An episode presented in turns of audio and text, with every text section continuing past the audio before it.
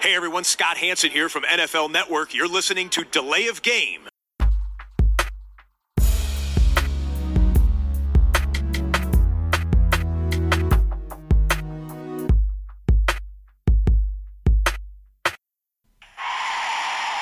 of game. Offense. Five yard penalty. Repeat down. Repeat down. Repeat down. Repeat down. Hallo und herzlich willkommen zu Delay of Game, der Football Podcast, Episode 239 an diesem Dienstagabend. Und es ist eine Episode, wie es sie bisher in unserer Geschichte noch nicht gegeben hat. Denn ich begrüße am anderen Ende erst einmal gar keinen an dieser Stelle. Der Christian weilt im wohlverdienten Urlaub und der Max, ja, der Max, der ähm, hatte sich eigentlich bereit erklärt, äh, aufzunehmen, aber er war jetzt auch nicht an so vielen Tagen verfügbar und ich dann wiederum auch nicht an allen. Und dementsprechend greift heute ein Konzept, was schon, ich möchte sagen, seit längerer Zeit in der Schublade liegt. Delay of Game interaktiv. Ja, die gute alte Viva-Zeit. Viva interaktiv, hieß es nicht so, mit der Couch und Gülschan, keine Ahnung, lange her. Die Älteren werden sich noch daran erinnern. Wir sind heute etwas anders aufgestellt. Wir haben quasi Live-Call-ins ähm, in die Aufnahme rein. Und ähm, da kommt auch schon gleich der erste. Und dann lassen wir direkt mal den ersten Gast dieses Abends rein. So, und unser erster Gast, mein erster Gast an diesem Abend ist jetzt zugeschaltet, der Fabian. Hallo Fabian. Hallo Tobi, Schön, dass du da bist. Äh, vielen bist direkt, Dank. Bist direkt aufgesprungen auf den Zug, ja, hier äh, interaktiv. Und äh, bei all der Aufregung bei mir, äh, bevor jetzt ich hier heute mit äh, Hörern äh, interagiere in unserer interaktiven Folge, habe ich ja die, die Bierfrage ganz vergessen. Äh, ich trinke Like Ice in the Sunshine von Frau Gruber, ein leckeres Pale Ale. Ich weiß nicht, ob du auch beim Bierchen sitzt oder ob du beim Ich- Wasser bleiben musst. Ich hatte schon mit, mit, mittlerweile Wasser. Mittlerweile Wasser, okay. Äh, ja, der Fabian äh, ist ein treuer Hörer von Delay of Game, Seahawks-Fan, äh, lebt im Allgäu und ist aktuell am Ammersee auf Lehrgang. Äh, Ammersee, wer es nicht kennt in Bayern, ne? zwischen Landsberg am Lech und Schongau. Schongau, die Heimat von DEG-Verteidiger Bernhard Ebner. Vielleicht hört der Bernhard ja mal zu. Dann schöne Grüße. Und bevor wir aber zu deinen Seahawks kommen, Fabian, wollen wir über die 4-1 Giants sprechen. Ähm, Genau. Bester Start seit 2-9, damals 5-0 gestartet, am Ende 8-8. Warum sind die Giants bisher so gut aus deiner Sicht? Das weiß eigentlich, glaube ich, kein Mensch. Ich glaube, das, weiß, das wissen die Giants auch nicht mal selber. Die Statistiken geben das auch überhaupt nicht her, wenn man sich die so anschaut. Aber im Endeffekt geht es in der NFL darum, Spiele zu gewinnen. Davon haben sie vier gewonnen. Manche mehr verdient, manche weniger. Ich glaube, dass einfach sehr viel mit dem Head Coach zu tun hat. Ähm, wenn man, wenn man, wenn man jetzt auch, auch gerade in London gesehen hat, wie er, wie er den Sieg abgefeiert hat, was er für eine, für eine Ener Energie in diese Mannschaft bringt, die war gefühlt die letzten Jahre nie da. Ich, also ich glaube, es hat einfach viel mit dem Coaching-Staff zu tun. Die Mannschaft ist viel besser gecoacht wie in den Jahren zuvor. Der Quarterback ist das gleiche Problem wie eh und je. Also wenn man bedenkt, dass er seit Woche zwei keinen Touchdown mehr geworfen hat, dann weiß man eigentlich auch nicht, wie die äh, 4 und 1 sein können. Aber gutes Coaching in der NFL kann viel, kann viel ausmachen. Ja, Brian Debol äh, hat da äh, großartige Arbeit geleistet. Ich glaube, er agiert ja auch so ein bisschen als ähm, wirklich auch als Head Coach. Er hat das Play Calling dem Offensive Coordinator in die Hände gegeben. Mike Kafka heißt er. Der callt die Plays, macht einen guten Job. Saquon Barkley ist, glaube ich, auch kein so ganz kleiner Faktor. Ne? Also war viel verletzt die letzten Jahre. Ähm, sieht so ein bisschen nach dem alten Barkley aus.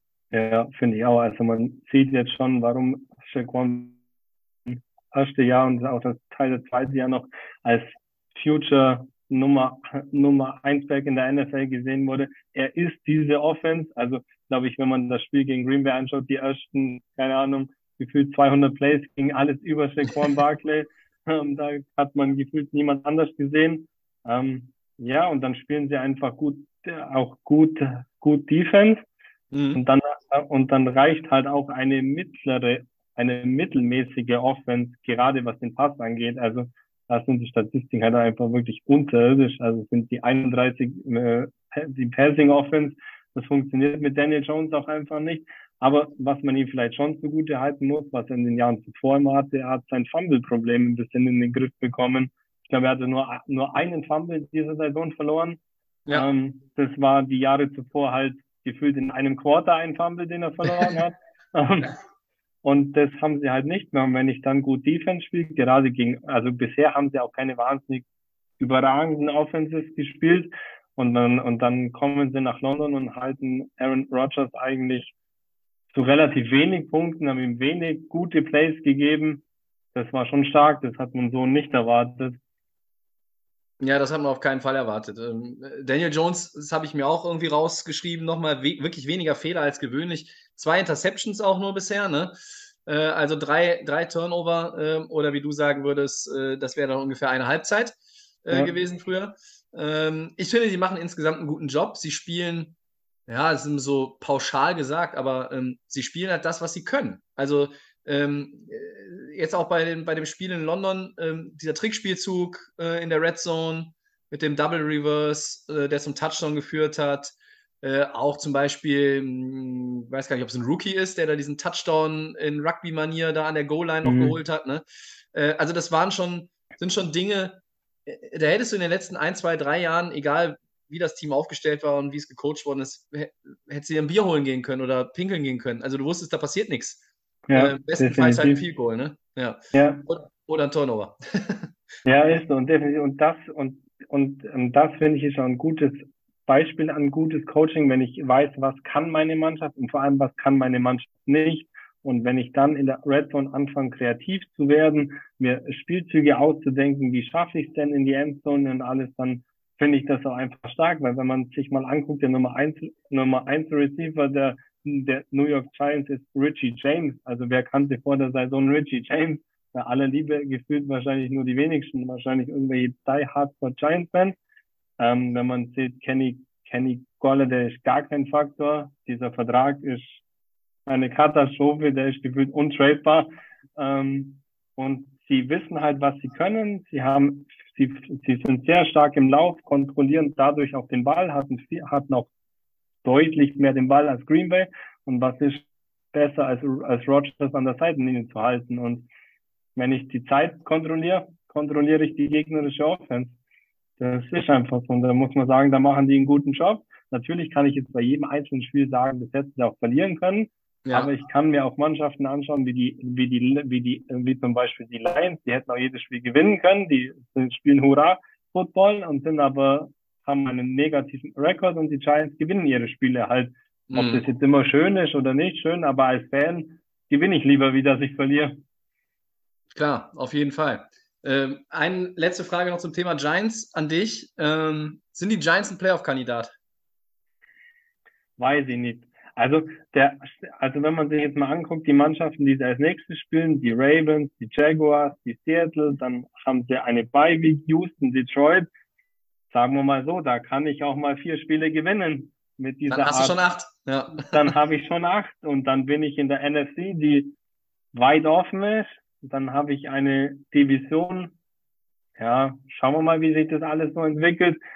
Ich würde sie jetzt nicht unbedingt in die erste, in die erste Reihe packen, zu sagen, sie sind ein Playoff-Kandidat, aber es würde mich jetzt auch nicht wundern, wenn sie es dann am Ende da reinschaffen dem würde ich mich äh, vorbehaltlos anschließen. Ich meine, sie haben dann in der zweiten Saisonhälfte auch noch zweimal Philly.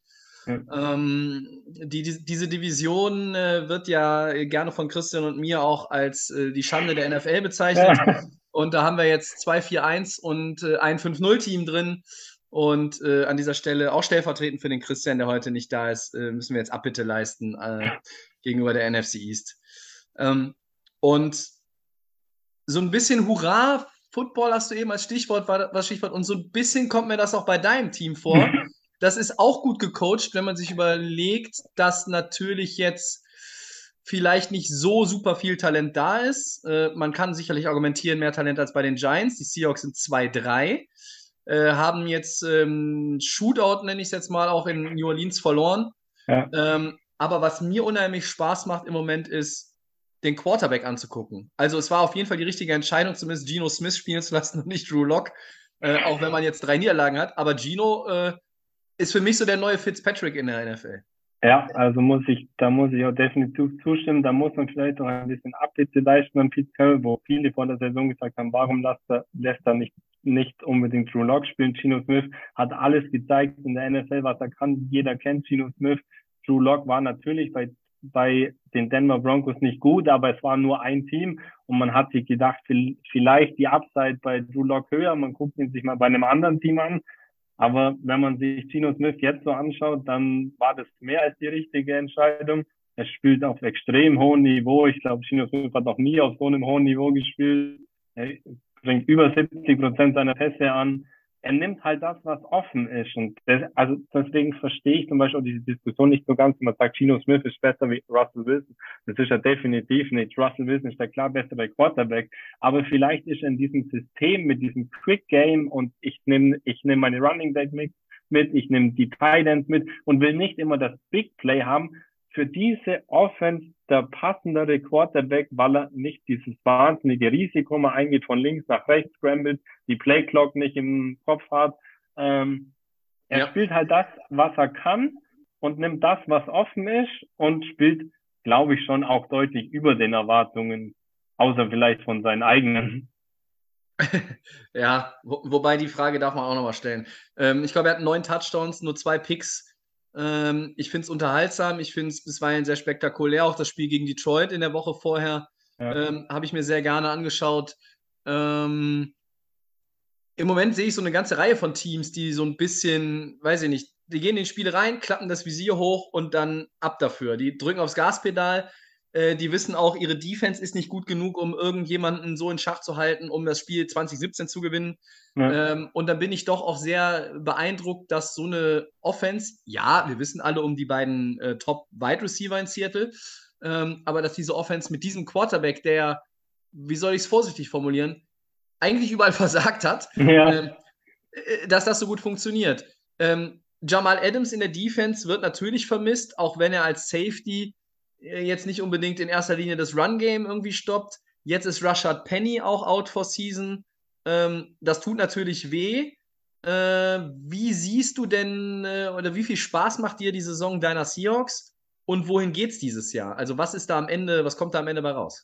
Das kommt immer darauf an, auf welcher Seite des Balls man das anguckt. Wenn man sich die Offense anguckt, macht es sehr viel Spaß. Das definitiv, das macht auch deutlich mehr Spaß, als man vor der Saison erwartet hat. Jeder hat gesagt, boah, Chino das wird richtig anstrengend. Ähm, das macht aber einfach sehr viel Spaß, weil er spielt völlig über seinen Möglichkeiten, glaube ich. Er setzt die Receiver gut ein, die Titans ein, die beiden, die beiden Rookie Tackles machen ihren Job sehr, sehr gut, besser wie die Interior Offense Line, die eher das Problem ist, wo man denken würde, eigentlich, dass Rookie Tackles ein Problem sind. Die sind aber bisher gar nicht das Problem. Die entwickeln sich sehr gut, was eigentlich auch die Hauptsache in dieser Saison ist, Rookies zu entwickeln. Ähm, das macht richtig viel Spaß. Wenn man dann auf die anderen Seite des Balls guckt, das ist schon übel. Also und das, da kann man sich dann auch als Fan vor dem Spiel und nach dem Spiel einreden, in der Saison geht es um nichts und es geht um Rookies zu entwickeln und wir wollen hochpicken und das ganze schöne Gerede. Aber wenn man sich diese Defense im Spiel anschaut, das macht schon ziemlich wahnsinnig, ehrlich gesagt. Kann man, kann man verstehen, wenn man dann Fan äh, ist. Ähm, ich hatte jetzt so die letzten anderthalb Wochen das Gefühl, also Lions gegen Seahawks könnte ich mir jede Woche angucken. Ja, wenn, die, also, wenn, wenn, wenn, immer so spielen. Also äh, wenn man da jetzt nicht, wenn man da jetzt nicht so involviert ist und irgendwie graue Haare bekommt, weil man diese Defense dann jeweils äh, von seinem Lieblingsteam sieht, äh, kann ich ja bisweilen auch ein Lied von singen die Saison, aber ähm, ich finde es wirklich bemerkenswert. Ich ähm, war auch skeptisch, was Pete Carroll betrifft, ne? wie er diesen, das ist ja, ist ja jetzt keine für ihn wirklich tolle Situation. Ähm, die Leute sagen immer, Pete Carroll ist über 70, der wird keine der wird nicht noch fünf Jahre vielleicht, also vielleicht macht er sogar noch fünf Jahre, aber der wird keine zehn Jahre mehr in der, in der NFL sein. Ähm, wie viel Bock hat der denn irgendwie nochmal quasi so ein Rebuild zu machen? Ähm, und jetzt hast du eben angesprochen, du hast die Rookie-Tackle und ähm, du hast halt deine Receiver. Äh, da waren ja auch immer ein paar Gerüchte in der Offseason, äh, rufen die Packers nochmal an für den einen ja. oder anderen oder wer auch immer, sammelt Tom Brady noch den neunten und zehnten Receiver ein, irgendwie für sein Team. Äh, ist alles nicht und ich finde es finde es irgendwie wirklich spannend, sie zu äh, beobachten. Glaubst du denn, dass irgendwie eine Gefahr besteht vor der Trade Deadline, dass das Telefon klingelt und man in Seattle sagt, okay, komm, also das Pick-Paket für den und den Spieler XY. Es gibt ja schon ein paar, ich nenne, mhm. mal, nenne sie mal Blue Chip Player, die man gerne noch hätte vielleicht. Ähm, ehrlich gesagt sehe ich die Gefahr nicht so wirklich, weil ich nicht glaube, dass Pete Carroll dieses Team sieht, wie andere das sehen. Ich glaube einfach definitiv, dass er nicht im Kopf in einem Rebuild-Modus ist. Wenn er ja. die Offense anstellt, muss er das auch nicht. Also ähm, ich glaube nicht, dass man Spieler abgibt. Metcalf hat verlängert, der, der weiß, worauf er sich da einlässt. Lockett glaube ich jetzt auch nicht. Und dann weiß ich auch ganz ehrlich nicht, also aus der Defense will, glaube ich, niemand irgendwen haben, außer den, außer den Rookie Corner und den geben wir ganz sicher nicht ab.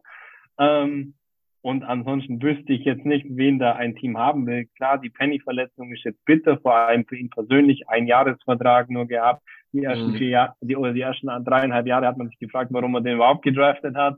Die letzten, sagen wir mal, zehn Spiele hat man es gesehen eigentlich, warum. Klar, jetzt ist es die Position bei uns mit Kenneth Walker als Rookie gut besetzt. Ähm, das wird jetzt vielleicht nicht das Problem sein, wenn es dahinter nicht nochmal was passiert. Ähm, ja, aber also in der Zeit, die, also ich sehe die Gefahr eher, dass Carroll dann Chino irgendwann zu gut evaluiert und dann im nächsten Draft keinen Quarterback. Das, ja, soweit habe ich noch nicht gedacht, aber das ist natürlich eine Gefahr, die durchaus da ist. Ähm, der, die Quarterback-Klasse 2023, haben wir schon ein paar Mal thematisiert hier im Podcast, wird auf jeden Fall besser als 22. Ähm, ja, wir werden es, wir werden es natürlich irgendwie im Auge behalten und einstweilen äh, freuen wir uns, glaube ich, einfach ein bisschen, erfreuen uns an Gino Smith, über den ähm, Hat er sich auch, verdient. Auch, auch, der Max und ich äh, jahrelang schon, äh, glaube ich, äh, weiß ich nicht, wie lange ist er schon in der Liga? Ich glaube, länger als es ja. den Podcast gibt, schon früher Witze gemacht haben. Äh, jetzt kann man keine Witze mehr über ihn machen, er spielt richtig gut. Und die Seahawks sind, äh, by the way, vom Rekord her auf einer Höhe auf Augenhöhe mit dem amtierenden Super Bowl-Champion. Ähm, das so, Schönste daran. Ja, so, so, viel, so viel Rams ähm, wollten wir jetzt hier noch unterbringen an der Stelle. Ähm, ja, Fabian, ähm, voll cool, dass du dabei warst. Ähm, Sehr gerne, vielen Dank. Ähm, eine Minute oder zwei sind, glaube ich, noch übrig, bevor wir dann äh, gleich hier den nächsten begrüßen und dich verabschieden. Hast du noch eine Frage, irgendetwas, äh, irgendwas Schnelles, was wir noch besprechen wollen? No, eigentlich hätte ich nur die eine Frage, was du glaubst, was das große Problem der Rams ist. Ist es die Defense oder ist es Stafford? Mm, es ist schwierig. Also äh, ich finde, sowohl offensiv als auch defensiv gefällt mir das Team nicht. Deshalb kann man das nicht auf einen Punkt beziehen. Äh, in der Offense sehe ich einmal die äh, O-Line, die schlecht spielt, die ist zu schlecht. Äh, und ich glaube auch, dass diese Ellbogenverletzung, ähm, dass sie ihn immer noch handicapt. Das ist ja alles runtergespielt mhm. worden in der Offseason. Ähm, man hat ihn geschont, aus allem rausgehalten. Man hat dann auch immer wieder beteuert, ja, er ist fit und er ist ready für die Season. Ähm, das sehe ich irgendwie noch nicht so. Die Offense vermisst auch Odell Beckham. Allen Robinson ist da ein völliger Fremdkörper drin. Du kannst nicht nur von Cooper Cup leben und dann irgendwie Geht als alles Ergänzung, über Cup. Ja, aber du kannst als Ergänzung ja nicht nur Ben Skoronik da als, nee. äh, als Taysom Hill für Arme sozusagen irgendwie einsetzen. Das ist zu wenig. Und die Defense macht mir, ich meine, die Defense der Rams hat auch letztes Jahr Yards abgegeben, Punkte abgegeben, aber die haben die Big Plays gemacht und ja. da sehe ich momentan auch zu wenig. Ähm, mein Aaron Donald wird oft gedoppelt, teilweise sind drei Leute an ihm dran. Ähm, das ist dann schwierig. Ähm, die Defense hat auch ein paar Leute verloren und äh, ist ein bisschen unstrukturiert worden. Ähm, momentan kann ich es nicht an einer Sache festmachen, ganz ehrlich. Ich sehe äh, viele Probleme und ich sehe eigentlich aktuell zu viele Probleme, ähm, um zu glauben, dass sie das Ruder insofern rumreißen, dass sie als Contender in der NFC noch auftreten. Playoffs ja, äh, Contender, ernsthafter Contender, nein. Im Moment, ja. vielleicht, vielleicht nochmal ein Less Need Move, ne? Trade Deadline äh, Carolina habe ich gehört, shippt ein paar Leute. Also weiß ich nicht, ob du irgendwie was für einen Lineman da irgendwie hinlegst oder Brian Burns für die Defense.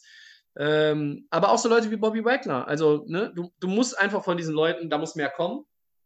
Ähm, ich finde das irgendwie nervig immer mit dem Super Bowl Hangover, aber vielleicht gibt es den tatsächlich. Ja, schauen wir mal, wie sich das alles entwickelt, gell? Das werden wir. Ähm, beim nächsten Mal haben wir dich wieder auf dem Zettel, wenn wir wieder die Layoff Game interaktiv machen. Einstweilen schöne Grüße an den Ammersee. Vielen, Vielen Dank, Fabian. Dank. Schöne, schöne Grüße zurück. Danke und äh, ja, bis zum nächsten Mal. Bleib uns gewogen und dann ähm, ne, schön im Freundeskreis nochmal den Podcast empfehlen. Bist ja jetzt mit drin diesmal, ne? Das mache ich. Danke dir, Tobi. Danke. Ciao. Ciao. So, das war der Fabian. Jetzt äh, wartet euer Lieblingshost auf den nächsten Gesprächspartner. Der müsste jeden Moment eintrudeln. Ja, interessant natürlich auch mal für mich, wie die Hörer ähm, gewisse Dinge sehen. Und wir haben gesprochen über die Giants, wir haben über die Seahawks gesprochen. Und jetzt begrüßen wir den nächsten Gast in unserer Episode diese Woche. Wir begrüßen den Bernhard oder lieber Bernie, das musst du mir sagen. Ach, Bernhard passt schon. Passt Bernie auch, wie du willst, ganz egal. Grüß dich, Bernhard. Ja, der Bernhard ist uns zugeschaltet aus äh, Hartkirchen in Oberösterreich. Ähm, ein bisschen Geografie an der Stelle. Das ist, äh, ich habe nochmal auf die Karte geguckt, nordwestlich von Linz. Ähm, und ich glaube, wenn ich das so richtig so überblickt habe, du hörst uns ja auch schon ein bisschen länger. Und ähm, du bist Packers-Fan. Ja. Sehr schönes Genau. Ich bin Packers-Fan seit, oh, seitdem ich mit Football angefangen habe. Ich glaube so 2008 oder 2009 um den Dreh rum. Und da hat mich im Play, da habe ich mal zufällig ein Spiel gesehen und da hat Micah Hayden Punt Return Touchdown gemacht. Und das hat mich dann irgendwie fasziniert. Und dann habe ich mir die Geschichte von den Packers ein bisschen näher angesehen und dann hat mich das Team halt in den Bann gezogen. Mit dem Owner und mit dem ganzen Drumherum, Wisconsin und ja, alles einfach bist du schon mal im Lambeau Field gewesen? Nee, ich war einmal in London, nicht heuer, sondern das war vor zwei Jahren mit meiner Frau, die ist Panthers-Fan. Da haben wir uns Panthers gegen Bucks angesehen. Aber das war dann schon alles eine NFL-Erfahrung, was ich habe. Okay, ja, ich habe auch in äh, Lambeau Field kein Spiel gesehen, ähm, aber ich habe zumindest mal eine Stadiontour da gemacht. Äh, war sehr interessant. Ähm, du vertrittst heute würdig den Christian, der äh, als hier Standardbesetzung natürlich auch großer Packers-Fan ist. Und wir wollen einmal über das Packers-Game in London reden, wir beide, und über die Packers allgemein. Ähm, ja, blick mal zurück auf das Spiel ähm, in London. Ich fand, es sah, auch wenn jetzt nicht alles äh, gut geölt läuft bei den Packers, so bis 10-0, 17-3, 20-10 sah alles gut aus. Was ist dann passiert? Uh, zuerst mal kurz, ich höre dich teilweise jetzt hier abgehackt. Entweder liegt das an meinem Dings oder ich weiß es nicht. Oder wenn du nicht genau ins Mikro redest, weiß ich nicht. Na gut. Uh, ja, ich habe das Game tatsächlich von zu Hause aus gesehen, weil ich, weil ich krank war und dann bin ich auf der Couch gelegen und denke mir so in der ersten Halbzeit, ja, eigentlich fängt das gut an, Offense klickt, Defense klickt eigentlich ganz gut, dann ist das, glaube ich, wie hast du gesagt, genau 17, dann ist es dann, dann ist es eigentlich, man war sie relativ gut vorne, bis die Giants auf einmal den Ball zu bewegen angefangen haben. Da habe ich mir schon gedacht, hm, was ist hier los? Die Defense hat keinen Zugriff mehr bekommen, ja, denkst du dir nichts. Dann machen sie vor der Halbzeit noch einen guten, dann machen die Giants einen Touchdown und sie machen vor der Halbzeit noch einen schönen Drive, der dann in einem Field Goal endet, wo man sich denkt, ja gut, 2010, eigentlich, äh, eigentlich denkt man sich als Packers-Fan, ja gut, dass, wenn die jetzt in der zweiten Halbzeit gleich mal den Giants Drive stoppen und dann noch Punkte hinterherlegen, wird das eigentlich eine sichere Sache. Mir hat die Offense der ersten Halbzeit voll gut, sehr gut gefallen mit vor allem diese Kombination aus Run, Pass, kurzen Pässen, den Ball schnell losgeworden. Die Offensive Line hat Rogers bis auf den offensichtlichen Schwachpunkt des ganzen, äh, des ganzen Nachmittags, der war Royce Newman auf Right Guard, gut protected. Uh, es, es, ist wie eine geölte Maschine gelaufen. Und dann muss, entweder war das bei diesem Field Goal Drive oder in der Pause oder in dem, dem Drive nach der Pause irgendwas wieder passiert sein, was man die ganze Saison schon sieht. Es macht Klick in der Offense, irgendein Play funktioniert nicht, eine Serie funktioniert nicht und dann ist wie wenn der Faden weg wäre. Und ich, das verstehe ich selber nicht ganz, warum das bei den Packers momentan so, so einfach geht. Sehr auffällig, ne? dass das immer und immer wieder passiert in den zweiten Halbzeiten. Genau, immer einfach, da, da, da passiert irgendein Play funktioniert nicht. Irgendwas, irgendein Read, irgendein Pass, irgendein Lauf, irgendwas passt nicht oder ein Fumble. Und dann ist wie wenn die zu Boden geschlagen wurden und keine Mentalität mehr hätten, wieder aufzustehen. Das hat man bei der Defense auch ein paar Mal gesehen, aber die Defense hat immer bis jetzt zumindest den Willen gezeigt, jawohl, wir kommen wieder zurück, wir holen uns heute das Spiel. Das war gegen New England so, das war die ersten Wochen so. Und bei der Offense ist es halt, entweder ist es Rogers, entweder ist es LeFleur oder ist es die Mentalität, ich weiß es nicht. Oder ist es die Kombination aus allem? Ähm, ich habe nochmal mir auch die Drives angeguckt nach der Pause. Äh, Punt, Punt, Turnover und Downs.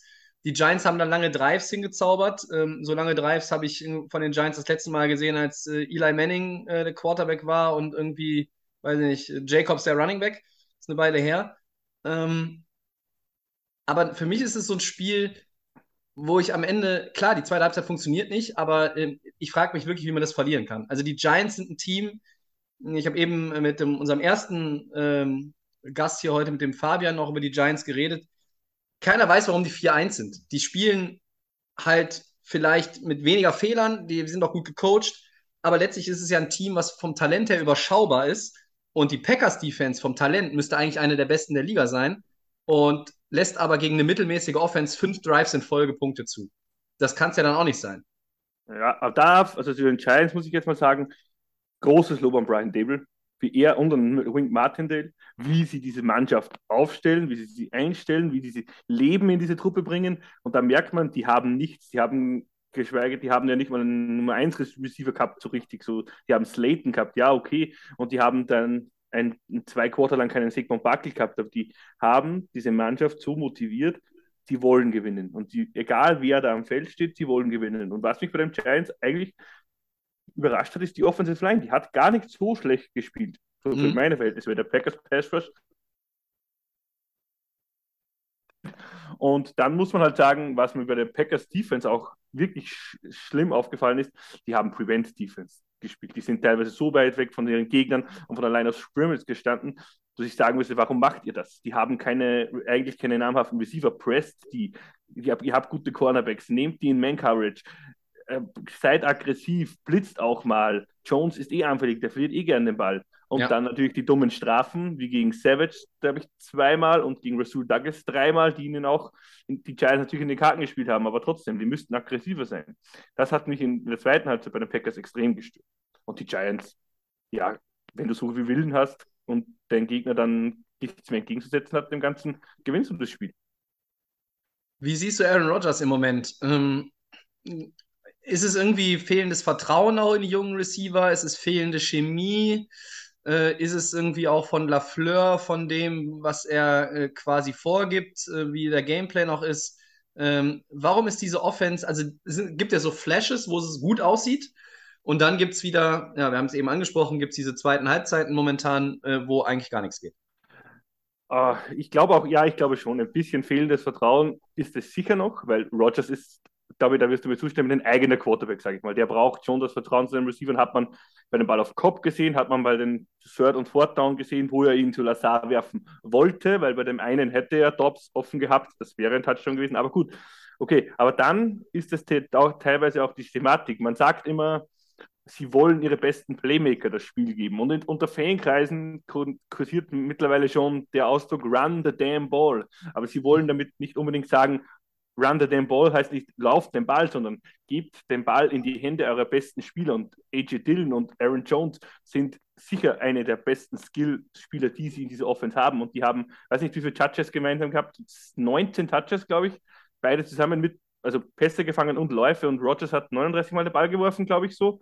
Das, ja. das, das ist keine ausgewogene Offense nicht und so spielt es nicht. Klar ist ein Run gegen eine Stacked Box, wie Lafleur auch gesagt hat, sie haben ihnen die Looks gegeben, ist nicht immer gut, aber irgendwann musst du halt auch mal einfach bei so einem vierten und zwei, dritten und zwei mach die Line voll, stell den extra Offensive Lineman hin, punch sie mal in, in, in dem Punch in the Mouth. Du musst diese mal straight ins Gesicht laufen und sagen, nein, wir holen hier diese zwei Yards, ihr könnt machen, was ihr wollt, mit Josh Myers, die haben gute Run-Blocker in der Line. Gib ja. ihnen einfach mal das Gefühl so, und jetzt sind wir hier der Herr am Platz und nicht eure Defensive Line. Glaubst du, dass äh, der Offense auch irgendwie so ein Deep Threat Receiver fehlt? Ähm, oder gibt es einen im, im, Kader, wo du glaubst, der wird es noch im Laufe der Saison? Mm, ich, also, wenn ich jetzt mal ein bisschen vorausschauen darf, wenn die Packers vielleicht noch für einen Receiver traden würden, wäre es vielleicht kein Fehler nicht. Ich würde vielleicht schon, ich sage nur Namen wie jetzt ein bisschen kursieren, ist ein DJ Moore oder OPJ, wenn er fit wäre, würden diesem Team sicher nicht schaden, sondern eher helfen. Aber wir hätten schon den Deep Threat in der Mannschaft. Der hat, den, den, wir hätten diesen Deep Threat Woche 1 auch gesehen. Leider hat Watson diesen Ball gedroppt. Ja, gut, aber er hat Peterson auf dieser Route geburnt. Und, Ja. wenn, und das macht er nicht einmal, sondern das müssen wir mal öfter, öfter probieren. Lass ihn die Deep Threat machen. Gib ihm Watson, so gut sie ihn auch einsetzen mit diesen Motions und mit diesen ganzen Reverse Sweeps und Sweeps. Nur gebt ihm mal den Ball als Receiver, wirf ihn an, mach ihn, einem- gib ihm einen Crosser, gib ihm eine, eine, eine Go-Route, eine, eine, irgendeine in eine Route, eine tiefe Route, wirf ihn an, der Typ ist schnell.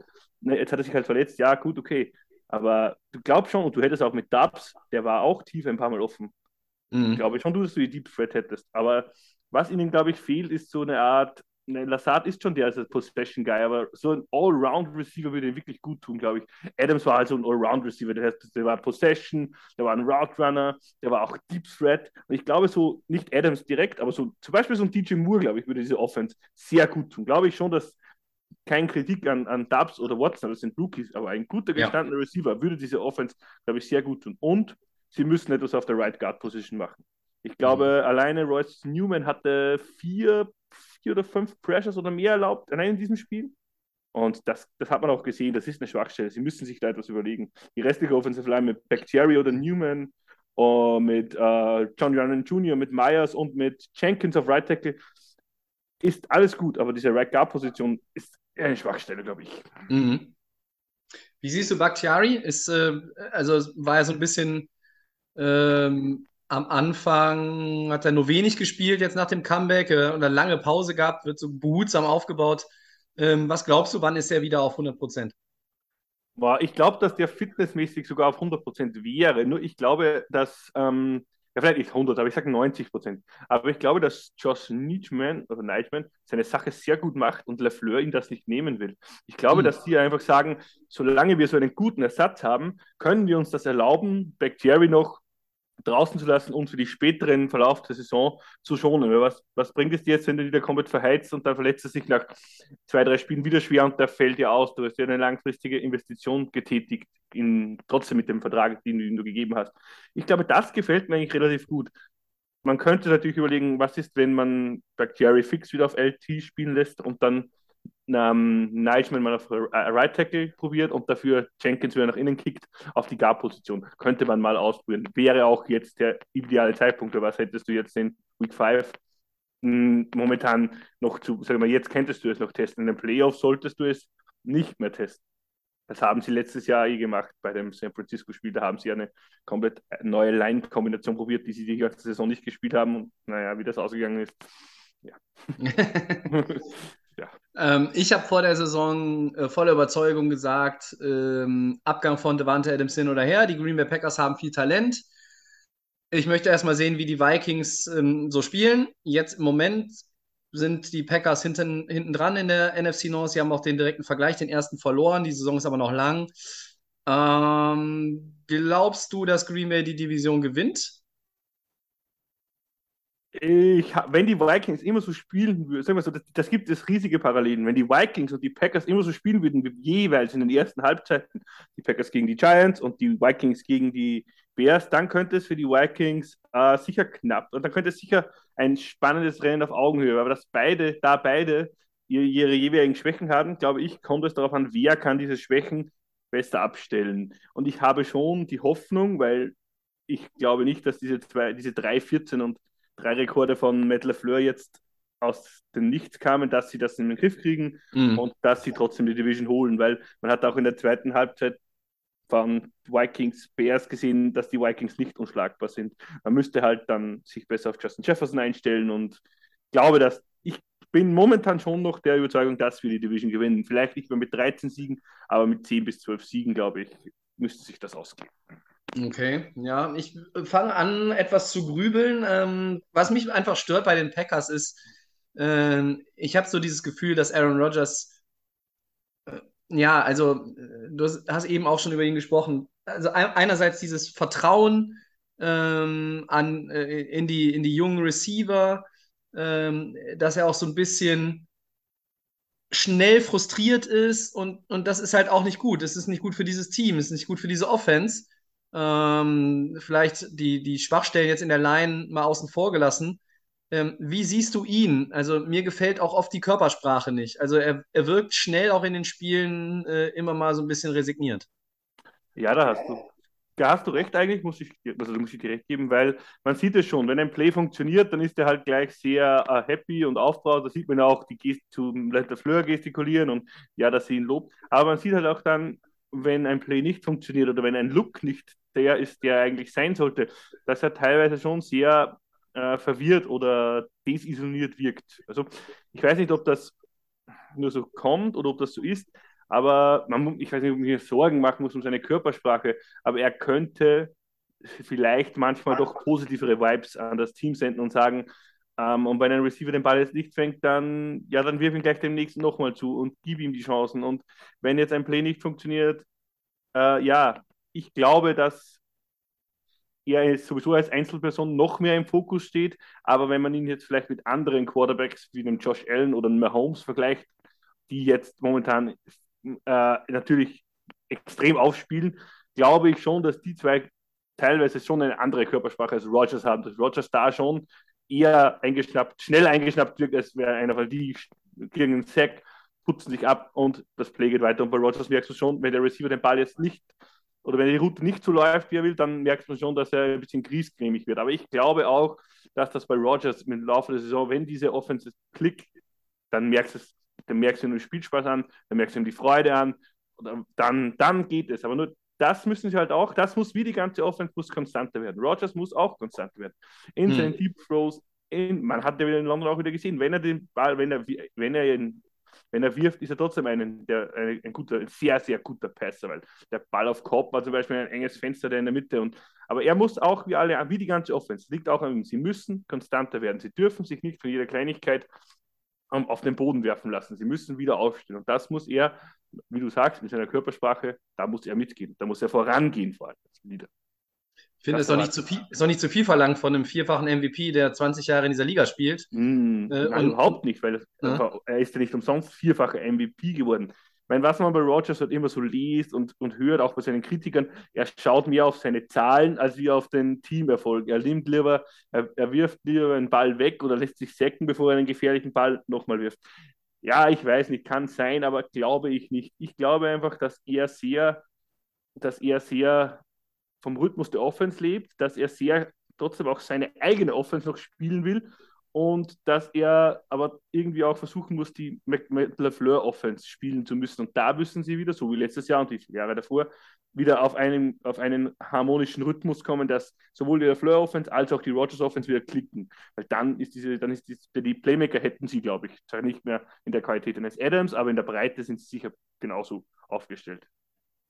Gut, wir halten fest, der Bernhard aus Öst, äh, Oberösterreich als Packers-Fan sagt, Rogers wird besser, die Offense wird besser, Rogers Laune wird besser und Green Bay gewinnt die Division. Das halten wir jetzt mal fest. Und du hast eben die beiden angesprochen, die sich nach dem Sack, äh, wie hast du es gesagt, die putzen sich einmal ab und dann geht's weiter. Und die spielen jetzt gegeneinander. Und deshalb äh, möchte ich von dir noch einen Tipp haben. Ähm, Chiefs gegen Bills ist ja jetzt am Wochenende. Äh, was wird das für ein Spiel und wer gewinnt das Ding? Boah, gute Frage. Was wird das für ein Spiel? Hm, ich glaube, dass es ein sehr spannendes Spiel wird, das, wo keine Mannschaft wirklich davonlaufen kann. Es könnte, ich glaube nicht, dass es so high-scoring wird, wie alle glauben. Ich glaube nicht, dass es jetzt vielleicht ein 45 zu 48 wird. Ich glaube, so ein, ein es könnte schon ein, ein 30 zu 33 oder so wird es schon werden, weil die beiden Defenses, vor allem die Buffalo Defense, gar nicht schlecht spielt. Und wenn die ja. wieder gesünder werden, sind die wahrscheinlich noch besser, obwohl auch die Kansas City Defense auch gar nicht schlecht. Aber ich glaube, in der derzeitigen Form und mit den derzeitigen Spielern, die sie zur Verfügung haben, glaube ich, dass, dass die Bills gewinnen und ich schätze, ich sage jetzt mal, es wird ein 31 zu 33 für die Bills. Auswärtssieg im Arrowhead. Okay. Ähm, ich halte mal dagegen und sage, Mahomes gewinnt das Ding. Wenn ich mir diese Performance von Kelsey Monday Night angucke, äh, ja, ähm, Kansas City ist alles zuzutrauen. Und ich habe auch in den letzten Wochen wieder das Gefühl gehabt, dass die Chiefs immer noch irgendwie wieder was äh, aus, der, aus der Kiste zaubern. Andy Reid hat immer noch für irgendwen was Spezielles auf Lager. Und, ja, gut, ähm, man hat ja gestern wieder gesehen, wie allein was Kelsey wieder gemacht hat mit der, in der Red Zone ist eine Frechheit. Ich meine, gut, die Raiders hätten das aber eigentlich auch gut gewinnen können, weil erstens mal die Two-Point-Conversion, die sie nicht machen müssen, glaube ich, und dann der letzte Drive, wo sich Renfrew und Adams gegenseitig über den Haufen laufen. Ich glaube nicht, ich glaube, die hätten das gewinnen können, wenn sie wollen. Und ich glaube, dass da Buffalo, wenn sie einen guten Tag erwischen, die offensive Feuerkraft hat, das Ja. zu, sie zu schlagen, die zu übertreffen. Und über die ähm, Roughing the Passer-Regel diskutieren wir dann ein anderes Mal vielleicht, ne? Ich sag nur so, das war eine Clown-Fiesta vom Feinsten. Hört mir auf.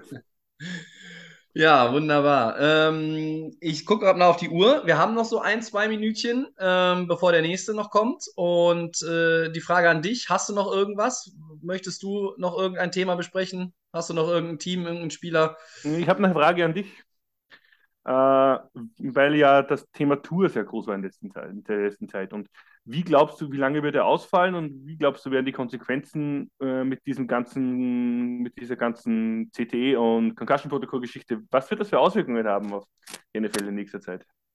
Mm, Ich meine, die, das, das Thema Concussions ist ja, ist ja seit Jahren am, am Schwelen und es gibt immer wieder, ähm, gibt immer wieder Diskussionen darüber. Ich glaube, dass das auf lange Sicht zur Folge haben wird, dass ähm, die Bewertung von Spielern nach einer Gehirnerschütterung, die medizinische Bewertung äh, anders ablaufen wird in der NFL, dass Spieler mit einer Gehirnerschütterung länger ausfallen, äh, dass es vielleicht sogar ich weiß es nicht. Vielleicht geht es sogar so weit, dass es unabhängig von Symptomen eine, Max eine, eine Mindestausfallzeit gibt. Also vielleicht, dass man einfach, dass es einfach was gibt wie äh, zehn Tage kein Trainingsbetrieb oder irgendwas. Ich fantasiere jetzt mal ein bisschen.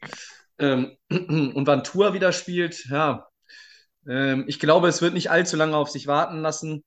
Ähm, ich weiß jetzt aus dem Kopf nicht, äh, wie der Schedule von Miami ist. Müsste ich jetzt auch nochmal schnell nachgucken. Ähm, Miami hat jetzt in dieser Woche, gegen wen spielen sie? Gegen die Vikings zu Hause.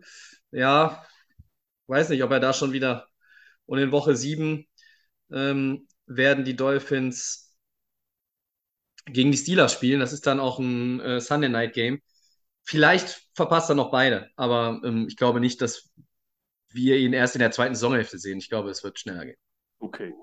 Ja, Alexander, wie gesagt, du hast ja gesagt, die, nein, ich, ich hoffe ja, weil man ja schon Berichte gelesen hat, dass er eigentlich nie wieder spielen sollte. Ich weiß nicht, ob das, ein, das kann ja auch ein Fake-Bericht gewesen sein, das hat man, aber wie gesagt, Kopfverletzungen ist, glaube ich, nicht zu spaßen damit, vor allem wiederkehrend.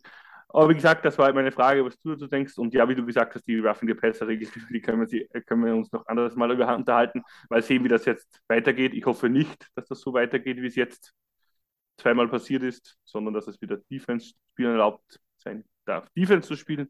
Aber alles andere ist eigentlich voll okay. Ich hätte noch eine organisatorische Frage. Wie kann man euch Bier schicken? Bier schicken. Ähm, äh, gerne mit uns nochmal über Direct Message in Kontakt treten. Dann gibt es eine Adresse. Ähm, und ähm, der Fabian, der vor dir jetzt eben dran war, hat mit uns über äh, Giants und mit mir über Giants und Seahawks gesprochen. Der hat es auch schon mal gemacht auf dem postalischen Weg. Ja, passt. Ähm, das, äh, wir freuen uns immer, äh, verteilen das dann auch immer schön fair an alle, äh, im Idealfall an alle drei, wenn der Max auch dabei ist, nicht nur der Christian. Ähm, freuen wir uns auf jeden Fall. Ähm, können wir dann nochmal äh, im äh, Abseits von der Aufnahme ähm, über Smartphone uns austauschen. Passt, Ähm, sehr gut. Ja. Äh, den Bericht muss ich jetzt nochmal gerade eine, eine Rückfrage noch an dich. Den Bericht, wo hast du den her, dass äh, Tua äh, gar nicht Ah, ich habe den, glaube ich, auf Twitter irgendwo gelesen, aber da, da, da habe ich im, im Feed gescrollt und da ist das halt gekommen. Irgendein amerikanischer Arzt hat das so quasi in der Aussage getroffen, aber da müsste ich jetzt selber nachschauen, ob ich den nochmal finde.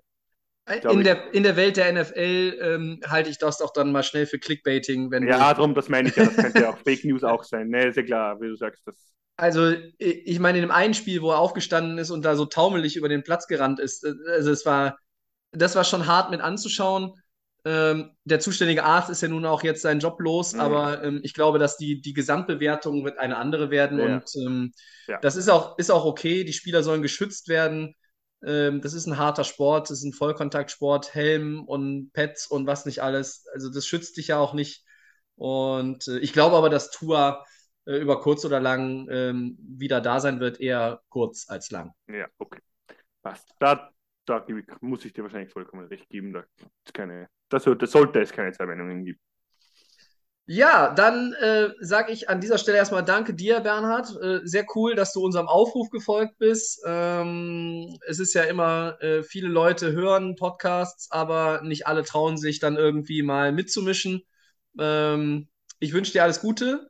Äh, bleib uns gewogen. Äh, schöne Grüße nach Oberösterreich und äh, ich nehme dich beim Wort, dass die Packers die Division gewinnen. Ja, danke schön. Schöne Grüße zurück. Auch schöne Grüße an deine zwei Kollegen. und noch ein Go Pack Go und schönen Abend. Danke gleichfalls. Bis dann. Ciao. Ciao. So, das war der Bernhard. Auch sehr interessant.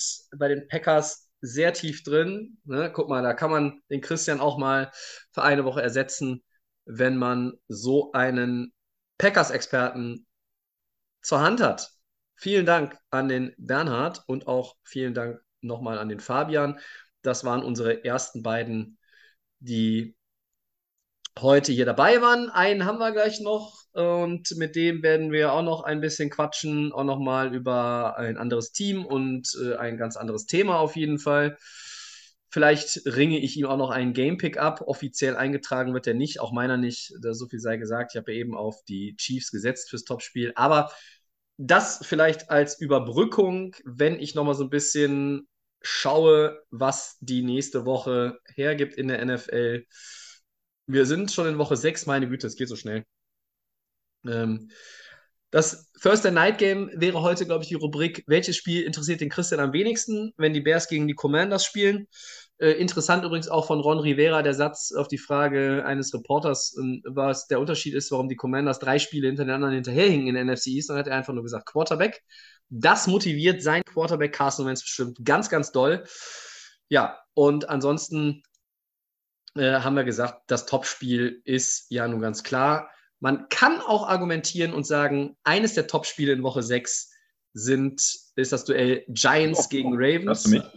Ja, da ist der nächste schon. Ach, guck mal, ich schwafel hier noch über äh, die Matchups. Eagles, Cowboys habe ich noch vergessen. Und dann ist der nächste am Start. Ich begrüße den Basti. Hallo. Hallo, Tobi. Äh, kurze Frage, du bist ja reingeschneit, äh, multitaskingfähig, äh, du guckst parallel Champions League, wie steht es beim BVB? Äh, ich gucke jetzt gerade nicht, aber es stand äh, zuletzt 1-1. 1-1, okay, das ist ja, ja noch ganz akzeptabel. Nach vorherigem Rückstand, äh, ja, Leistung geht so, dürfte besser sein, aber man hat sich nach dem 0-1 wenigstens zurückgekämpft. Ja, okay. Äh, der Basti ruft äh, quasi aus Düsseldorf durch, äh, ist Luftlinie heute, der am kürzesten entfernt ist. Ähm, kommt ursprünglich aus dem Ruhrgebiet. Ich erzähle ja zu allen heute ein bisschen was. Äh, und ich habe mir aufgeschrieben, Ruhrgebiet, und zwar da, wo es die einzig wahre Kirmes gibt. Ist das richtig? Da, wo es die äh, einzig wahre Kirmes gibt. Und äh, ich habe mich ja mittlerweile eines Besseren belehren lassen. Äh, eine der zwei größten Kirmesen in NRW. Die sind, glaube ich, beide gleich groß. Ähm, aber ich beharre immer noch darauf, dass Krange die bessere Kirmes ist. Ich glaube auf jeden Fall, dass Krange auch die Kirmes ist, wo mehr Bier gesoffen wird. Obwohl in, in Düsseldorf auf der größten Kirmes am Rhein, es geht schon hoch her, aber ähm, da ist halt auch ein anderes Publikum, ne? Ja, ist nicht, ist nicht auszuschließen. Und das ist alles ein bisschen näher beieinander. Äh, dadurch, dass das ja ein, ein großes, äh, im Prinzip rechteckiges Gelände ist, auf dem das stattfindet. Richtig. So, ähm, wir hatten den äh, Seahawks-Fan, wir hatten den Packers-Fan, jetzt begrüßen wir einen Vikings-Fan. Äh, mit dem wollen wir auch als erstes mal über die Vikings reden. Ähm, Basti, deine Vikings sind 4-1. Wie fühlt sich das an? Fühlt sich das an so nach, wir sind Divisionsführender und wir sind geil oder wir sind Divisionsführender und es gibt noch Raum für Verbesserungen? Weil es ist ja so ja. wieder Vikings-mäßig, drei Spiele, One-Possession-Games, aber dieses Mal zumindest alle gewonnen. Detroit, New Orleans, Chicago. Ja, äh, also ich nehme an, du hast wahrscheinlich zumindest über Red Zone auch ein bisschen was von den Vikings gesehen. 4-1 fühlt sich erstmal geil an. Ähm, man muss auch sagen, ähm, als Fan hat man schon das Gefühl, es ist ein ganz anderer Vibe im Team. Ähm, es ist eine andere Stimmung als jetzt unter Simmer. Das muss jetzt auch nicht nur an Simmer liegen. Man hatte natürlich auch jetzt keine erfolgreichen Jahre. Ähm, trotzdem ähm, gibt es noch viel zu verbessern. Also die äh, One-Possession-Games kommen nicht, äh, kommen nicht von ungefähr. Also es war dann normalerweise so, dass die Vikings wirklich immer gut in die Spiele gestartet sind gegen die Packers, äh, auch gegen die Saints, gegen die Lions war der Start ein bisschen holprig. Ähm, gegen die Eagles, da wollen wir gar nicht drüber sprechen. Ähm, aber jetzt auch im letzten Spiel gegen die Bears gehst du, gehst du 21-3 in Führung und zur Halbzeit stand es, glaube ich, äh, ich, ich, meine 21-10 und dann kriegen die Bears den Ball zur zweiten Hälfte, äh, dann steht es 21-17 und das kann halt gegen die schlechteste Offense der Liga einfach nicht passieren. Ähm, und das ist eigentlich auch der springende Punkt aktuell bei den Vikings. Also die Offense funktioniert, man merkt, dass Kevin O'Connell, ähnlich wie er es dann eben mit Cooper Cup auch gemacht hat, versucht wirklich Justin Jefferson den Ball ähm, zu geben. Ähm, das hat auch schon negativ ausgesehen, wenn Jefferson dann eben in, in Double oder teilweise sogar Triple Coverage ist, dann ähm, wird es trotzdem auch mal forciert und es äh, führt dann auch schon mal dazu, dass das Gamescript nicht so aufgeht. Mittlerweile verteilt Cousins dann auch den Ball ein bisschen besser an Adam Thielen, an KJ Osborne, äh, nimmt auch Irv Smith jetzt äh, den Tight End mit. Ähm, aber die Defense ist einfach der springende Punkt. Ähm, Darius Smith spielt eigentlich ganz gut. Von Daniel Hunter hat man sich ehrlich gesagt ein bisschen mehr erhofft, äh, nachdem der jetzt endlich wieder gesund ist.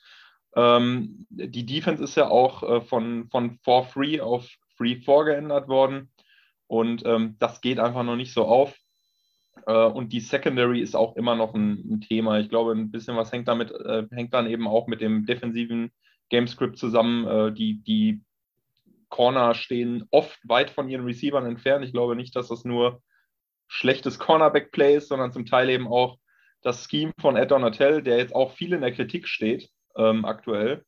Und äh, das finde ich auch zu Recht. Äh, und jetzt habe ich schon einen langen Monolog geführt, aber tut ja gut, mal drüber zu sprechen. Das ist, äh, wenn man über sein eigenes Team spricht, hier ungeschriebenes Gesetz. Das äh, geht immer. Äh, lange Monologe. Ähm, das gibt es sonst auch bei Leuten, die über die Dolphins, Packers oder Rams sprechen. Heute mal Vikings. Ähm, ich habe tatsächlich jetzt vom, vom Vikings-Spiel nicht so viel gesehen am letzten Wochenende. Ähm, dieses Internet ist ja immer noch Neuland für viele, für mich in, in neuen Zuhause sowieso. Ähm, die Offense hat sich ja, glaube ich, auch ein bisschen verändert, ist zumindest mein Eindruck nach den ersten Wochen der Saison. Ähm, ich, Delvin Cook, der liegt irgendwo bei 75 Yards pro Spiel.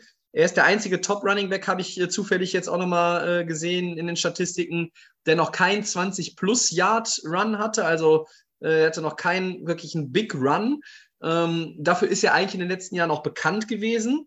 Ähm, woran liegt das? Ist es mhm. einfach eine andere Offense unter, unter Kevin Connell? Weil, ich meine, Cousins hat auch seine Interceptions schon geworfen.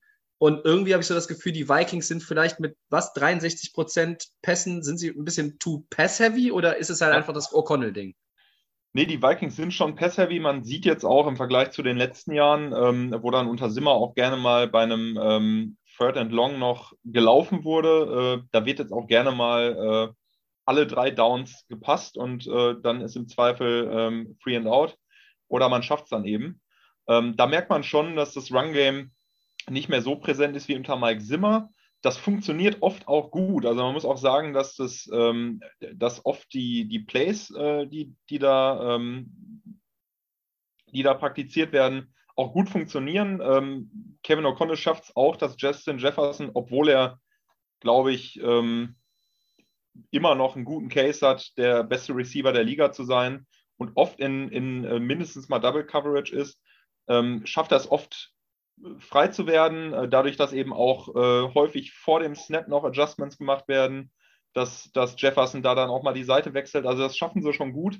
Auf der anderen Seite hast du recht, das Run-Game klickt auch noch nicht so. Also es liegt nicht nur daran, dass wenig gelaufen wird, auch wenn dann äh, ein Run gecallt wird, funktioniert es nicht immer gut. Ähm, ich weiß auch nicht genau, woran es liegt, weil eine Sache, die sich wirklich, die ich jetzt gerade gar nicht genannt habe, die sich wirklich endlich verändert hat, die O-Line funktioniert sehr, sehr gut. Also alle fünf Spieler auf der O-Line, ich habe es jetzt äh, vor, vor ein paar Tagen erst eine Statistik gesehen, ähm, nach dem, also jetzt nach den ersten fünf Spielen, ähm, sind PFF-Rankings nicht immer nicht immer das, äh, nicht immer die goldene Wahrheit. Trotzdem sind alle ja. fünf äh, Starter der O-Line äh, in der Top 15 äh, bei den PFF-Rankings. Und ähm, gerade Christian Derisor, und es, man braucht ja wirklich dringend einen vernünftigen Left Tackle. Und gerade Christian Derisor ist wirklich sehr, sehr gut. Äh, da habe ich jetzt auch nochmal ähm, mit dem Spiel gar nicht so aufgefallen, ein Video gesehen, wie er Roquan Smith wirklich äh, über den Haufen gerannt hat äh, im Spiel am Wochenende. Also Christian Derisov funktioniert extrem gut als Left Tackle. Das gibt Cousins natürlich die Zeit und ich, Cousins steht äh, oft zu Recht in der Kritik und mit, ich glaube auch nicht, dass du mit Kirk Cousins einen Super Bowl gewinnen wirst. Du kannst es, aber dafür ist das restliche Roster, glaube ich, einfach nicht äh, dann doch nicht gut genug. aber werfen kann der Mann. Also der hat wirklich einen guten Wurf, wenn er die Zeit hat. Ähm, der hat einen guten Touch, der, der findet seine Receiver und er braucht aber dann die Zeit. Und natürlich kann Kirk Cousins auch nicht gut scramblen. Und die O-Line funktioniert endlich. Und ich glaube, deswegen geht man dann auch mehr über den Pass. Äh, ich weiß nicht, warum es im Run dann nicht so gut funktioniert. Ähm, ähm, Ed Ingram, der, der, äh, der Guard, den man in der zweiten Runde gedraftet hat, der, der Right Guard, ähm, ist auch im Pass besser als im Run. Das war auch vor dem Draft wohl schon, ähm, schon soweit klar. Und man merkt das eben mhm. auch. Gerade die Interior O-Line ist, ist halt auch nach wie vor nicht die Stärke an den Vikings, aber Left und Right Tackle funktionieren einfach sehr gut. Brian O'Neill war vorher schon einer der besten in der Liga. Ähm, und wurde jetzt auch dann letztes Jahr bezahlt. Und ich glaube wirklich, dass du mit Christian Derisor deinen Left Tackle für die Zukunft gefunden hast. Immer ein Vorteil, da gibt es ja eine ganze Reihe von Teams, die das nicht haben oder sagen wir nicht mehr, weil zu alt und retired. Ähm, ja, also bist du denn äh, aktuell, glaubst du, dass die, die Vikings die Division gewinnen können? Wir hatten eben den, äh, den Bernhard hier und der hat dann äh, gesagt, als Packers-Fan, er glaubt immer noch daran, dass die Packers die Division gewinnen. Sicherlich nicht mehr mit einem Rekord wie letztes Jahr, aber äh, sie gewinnen die Division. Ja, ähm, also ich kann mir das schon vorstellen. Äh, du gehst jetzt als nächstes gegen die Dolphins, ähm, die ich wünsche niemandem Verletzungen, ähm, aber jetzt aktuell ist es nun mal so, dass Tour raus ist. Der wird, glaube ich, auch das für das nächste Spiel definitiv noch raus sein. Ähm, dann ging Teddy Bridgewater jetzt ins Concussion-Protokoll. Ist auch die Frage, ob der rechtzeitig zurückkommt und dann spielst du gegen einen Third-String-Quarterback, der in der siebten Runde gedraftet wurde und seinen ersten Start seiner Karriere hinlegt. Also trotz Tyreek Hill und Jalen Waddle, die sicherlich die Vikings Secondary gut fordern können, muss das eigentlich äh, genug Handicap sein, dass man da auch einen Sieg holt. Sogar die ähm, Jets haben gegen die Dolphins gewonnen, ne? ja, so, sogar die Jets, das war auch äh, ein sehr krasses Spiel von Brees Hall, da kommen wir vielleicht gleich nochmal kurz zu. Ähm, ja, also ich glaube, das Spiel musst du eigentlich gewinnen, wenn es denn so sein sollte. Selbst wenn Teddy Bridgewater spielt, ist es, glaube ich, ein, äh, ein offenes Spiel. Die Vikings sind ja gut in Form und die, auch wenn die noch ihre Schwächen haben, spielen sie gut.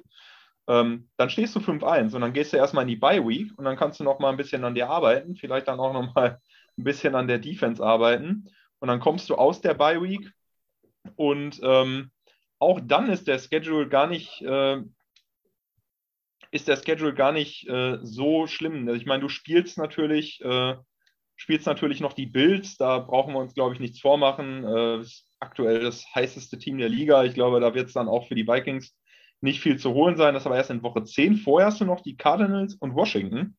Ähm, und die Cardinals sehen bisher auch nicht gut aus. Ähm, nee ich glaube, äh, in, der, in Woche 8 müssten die ja die Andre Hopkins wieder haben. Ja. Das wird dann natürlich nochmal spannend. Äh, dann haben sie Hopkins und äh, Hollywood Brown ist ja auch in einer guten Form. Trotzdem glaube ich, dass du gegen die Cardinals gewinnen kannst, aber das wird sicherlich nochmal ein schwieriges Spiel. Ich glaube, gegen Washington sollte man auch gewinnen. Das ist eins der leichteren ja. Matchups äh, im, im Schedule. Und dann kommen die Bills erst. Und sagen wir mal, du gewinnst gegen die Dolphins von mir aus verlierst du gegen die Cardinals, dann gewinnst du gegen Washington. Und dann stehst du, äh, wenn ich jetzt nicht falsch gerechnet habe, 6-2 und gehst gegen die Bills, stehst du 6-3. Also ich glaube, wenn ich es jetzt hochrechne, würden die Vikings wahrscheinlich die Saison mit, ich, ich würde jetzt mal tippen, 12 Siegen beenden. Ob das dann reicht, um vor den Packers zu sein, ist eine andere Frage. Aber die Packers sind auch nicht gut in Form. Also die, ich habe jetzt auch jedes Packers-Spiel tatsächlich gesehen ähm, weil die immer entweder gespielt haben, wenn die Vikings nicht dran waren oder dann eben gegen die Vikings. Mhm. Und ähm, ich finde nicht, dass, also die Packers Defense sieht gut aus, aber auch die hat ihre Lücken und ähm, man merkt einfach, dass ein, dass ein Receiver fehlt. Also ich glaube, jetzt am Wochenende hat Randall Cobb die meisten Targets bekommen. Das spricht erstmal für sich. Absolut. Ähm, ich freue mich auf Woche 17, wenn die beiden dann in Lembo äh, am Neujahrstag gegeneinander spielen. Mm, ich würde aktuell tippen, dass die Vikings da die Division zumachen können und die Packers gewinnen müssen, um das auf Woche 18 zu vertagen, mhm. wenn die Vikings dann übrigens in Chicago spielen. Äh, also wird schwierig. Ich habe so ein bisschen Zweifel, dass mein Tipp, die Packers gewinnen die Division am Ende doch noch steht. Ich habe aber auch gesagt, die Vikings kommen in die Playoffs und äh, ich sehe sie auf einem guten Weg, auch wenn man, wenn man sich das einzeln anguckt und man rechnet Justin Jefferson raus und guckt sich die Cousins-Statistiken an und die Cook-Statistiken und was mhm. die Defense so macht, dann ist es, es ist nicht so krass wie bei den Giants, aber man stellt sich trotzdem die Frage, Ja, wie denn? Aber es ist so. Ähm, wir wollen aber noch ganz schnell ein, zwei Minütchen, ähm, wenn du sie noch hast, über die äh, Rookie Running Backs und Receiver sprechen in dieser Saison. Ähm, das äh, hattest du dir so als Thema äh, rausgesucht. Mhm. Brees Hall am Wochenende hast du gerade schon angesprochen gegen die Dolphins. Das war, äh, war richtig hässlich. 197 äh, Scrimmage Yards waren es, glaube ich. Ja. Vor allen Dingen, vor allen Dingen zwei, zwei Catches für 100. Waren das zwei Catches für 100? Äh, fast, ja. Ich glaube, der eine waren 96 Yards, der, an, äh, der andere, ach, ich weiß nicht, der andere waren, glaube ich, nochmal 50. Also er hatte einen sehr langen Run, glaube ich. Ja, ja und, und die, die Receptions, die waren halt irgendwie 2 für 100, glaube ich. Also, ja, ähm, ja, oder so, genau, ja. Äh, erzähl mir mal ein bisschen was über die Running Backs und Receiver ähm, aus, aus der Rookie-Klasse. Wer, wer überzeugt dich bisher und wer nicht? Ja, ja, das äh, wäre genau meine Gegenfrage auch gewesen, weil es ja. ist schon interessant. Wir haben ja jetzt mal ein Jahr, wo wir über die Quarterbacks nicht sprechen müssen. Also Kenny Pickett hat jetzt bisher auch noch nicht so viel überzeugt. Ähm, schauen wir mal, wie das ausgeht. Und dann gibt es keinen Starting Quarterback äh, aus dem Draft. Und das fand ich ganz interessant, dann mal zu schauen, äh, weil es geht ja dann auch irgendwann um Offensive Rookie of the Year. Ähm, aber das ist ja auch ja. nicht das Einzige, was zählt. Und ähm, ich, ich finde es halt dieses Jahr wirklich interessant, das zu sehen. Reese Hall natürlich jetzt bei den Running Backs ähm, sieht, sieht sehr, sehr stark aus, ähm, kriegt jede, jede Woche auch mehr Snaps, mehr Touches. Und ich glaube, das ist jetzt auch sein Backfield. Ähm, dann hast du äh, auch interessant äh, Damian Pierce bei den, bei den Texans der auch vor der Saison schon so ein bisschen Hype bekommen hat. Dass der aber so gut ist, hätte ich auch nicht gedacht, weil äh, ich muss sagen, der Vergleich ist jetzt sehr, sehr weit hergeholt. Aber äh, wenn ich den spielen sehe, erinnert er mich ein bisschen an Derrick Henry, der nicht, der nicht unbedingt immer die Lücken sieht und sucht, sondern einfach durch Leute durchrennt. Ähm, also sehr, sehr physisch, sehr stark. Mhm. Ähm, das macht wirklich Spaß, dem zuzuschauen, auch wenn er natürlich von Derrick Henry noch sehr, sehr weit entfernt ist. Aber der, der Vergleich passt, glaube ich, ganz gut. Ähm, ja, und dann hast du noch ein paar Running Backs, die jetzt nicht so äh, weit unten geraftet wurden. Kenneth Walker wird jetzt in Seattle übernehmen. Der hat jetzt natürlich eigentlich, äh, hätten wir äh, vor dem Wochenende gesprochen, hätte ich gesagt, Kenneth Walker bisher ein bisschen enttäuschend, weil mit den Touches, die er bekommen hat, hat er jetzt nicht äh, auch nicht so überragend ausgesehen. Jetzt hat er am Wochenende einen 67 äh, gehabt äh, und übernimmt jetzt das Backfield. Also der geht jetzt natürlich auch mit Feuer dann rein. auch interessant. Ja, und dann hast du noch ein paar James Cook äh, und Rashad White, die, die haben bisher nicht viel zeigen können. Ähm, Cook kriegt ja. einfach nicht viele Touches im, im Buffalo Backfield, aber die, die werfen ja auch gefühlt zu 90 Prozent. Ähm, da kriegt ja auch ein Devin Singletary nicht viel und Rashad White ist, sitzt halt hinter Leonard Fournette, das macht auch Sinn. Ähm, aber ich finde es schon interessant. Also, was sagst du denn erstmal zu den Running Backs, bevor wir äh, gleich noch kurz über die Receiver sprechen? Also Pierce habe ich mir auch einen Kringel drum gemacht ähm, im Statistikblock, weil ähm, das finde ich, schon, find ich schon bemerkenswert. Man muss es ja auch immer so ein bisschen. Die Frage ist, wie man den Kontext bewertet. Du kannst einerseits sagen, hey, der spielt bei Houston, die sind scheiße. Also da kann man als Rookie vielleicht auch gut aussehen, aber es ist ja. halt auch Houston, die sind einfach scheiße. Also ja. bist du vielleicht auch schlecht, du hast einfach schlechte Mitspieler, eine schlechte Line, ähm, vielleicht ist es auch schlechtes Playcalling. Äh, du wirst auch nicht so eingesetzt, das Vertrauen es ist manchmal für Rookies, glaube ich, einfacher, in Teams zu spielen und auch gut auszusehen, die nicht so gut sind. Und ja. bei Brees Hall trifft das irgendwo auch zu. Die Jets sind eine Etage höher anzusiedeln als die Texans. Ähm, und bei Brees Hall äh, warte ich mal noch ein, zwei Wochen ab. Ich bin noch ein bisschen skeptisch. Ähm, bei Running Backs bin ich sowieso viel skeptischer als bei Receivern in den letzten Jahren, weil die Halbwertzeit der Running Backs auf Top-Niveau, äh, also dahin zu kommen, ist das eine, aber das zu halten. Ähm, und naja, also die Leute, die du eben jetzt zuletzt angesprochen hast, hier Cook und, und White, die kann man vernachlässigen aktuell. Äh, Pierce ist auf jeden Fall einer, äh, über den man sprechen muss. Ähm, und man hat ja auch im Draft gesehen, ne? Also äh, war Brees Hall nicht sogar der Erste, der gezogen wurde? Ja. Ja, ja dann äh, 36, das ist dann Anfang zweite Runde. Genau. Und Kenneth Walker, der wird, über den werden wir in ein, zwei, drei Wochen ganz anders reden. Der ist jetzt der Chef des Backfields als Rookie in Seattle. Ja. Äh, und Seattle äh, spielt, äh, wir hatten eben den, den Begriff Hurra-Football, bevor ja, die haben ja auch einen, einen, Hall of Famer als Quarterback. Also. Richtig, die Maschine Gino. ähm, für mich ist Gino Smith, ich wiederhole mich da gerne jetzt nochmal ähm, in, in deiner Anwesenheit, für mich ist das der neue Fitzmagic, ja, also nach dem Motto, ich habe ja. hier nichts mehr zu verlieren in der Liga, äh, also stimmt. gib ihm, ne? Und ähm, das ist halt schon, das sind dann schon so die, über die man, über die man reden muss. Äh, äh Hall und Pierce und, und Walker. Hm, Ja, und, und ich finde, dann wird es halt einfach auch, dann wird es schon dünn. Ja, der, dann, dann kommt schon nicht mehr viel. Äh, Ja. Isaiah Pacheco hat, glaube ich, bei den Chiefs mit den Touches, die er bekommen hat, schon ein bisschen was gezeigt, aber das Chiefs Backfield ist halt auch schon deep. Also und da, da ist Ja, auch Edwards ja, da- klare Nummer eins. Dann kannst du die auch nicht bewerten. Also das, da, für, für, für die Touches, die die Jungs haben, musst du einfach die ganze Saison abwarten. Ja, das stimmt. Ähm, Bei den Receivern, äh, wenn es okay ist, lege ich jetzt mal los. Ja, äh, bin ich, ich bin bei den Running Backs skeptischer, aber bei den Receivern ist es halt auch so, dass ich insgesamt übergeordnet einfach die Überschrift ist Licht und Schatten. Mhm. Ähm, äh, ich sehe zum Beispiel Drake London, das ist der erste Receiver, der gezogen wurde an 8 von Atlanta. Ähm, der hat immer mal wieder gute Plays und Mariota spielt jetzt insgesamt auch nicht ganz so eine Grütze, wie man das vielleicht irgendwie befürchten musste. Aber es ist. Ich, ich weiß noch nicht so genau, was ich aus dem machen soll. Ähm, äh, Chris Olave bei den Saints, ähm, Winston angeschlagen, dann spielt da wieder das Schweizer Taschenmesser als Quarterback oder was weiß ich, was sie da machen. Das ist auch schwierig. Der hat auch schon irgendwie gute Spots gehabt, hat jetzt, glaube ich, auch, ist in dem Spiel ausgeschieden. Der Touchdown hat, glaube ich, gezählt, ne, gegen, Mhm, gegen genau, Seattle. und dann, dann war er raus. Und dann war er raus. Das war auch, ist auch übel zu Boden gegangen. Äh, Jahan Dodson, Washington, schon fast weniger als Olave, aber auch irgendwie das ein oder andere Highlight. Äh, Traylon Burks ist, glaube ich, ist er nicht sogar verletzt? Der ist jetzt verletzt, ja, aber der hat bis Ja. dahin, also der hat jetzt, hat da auch noch nicht viele Yards, aber der hat eigentlich ganz gut ausgesehen.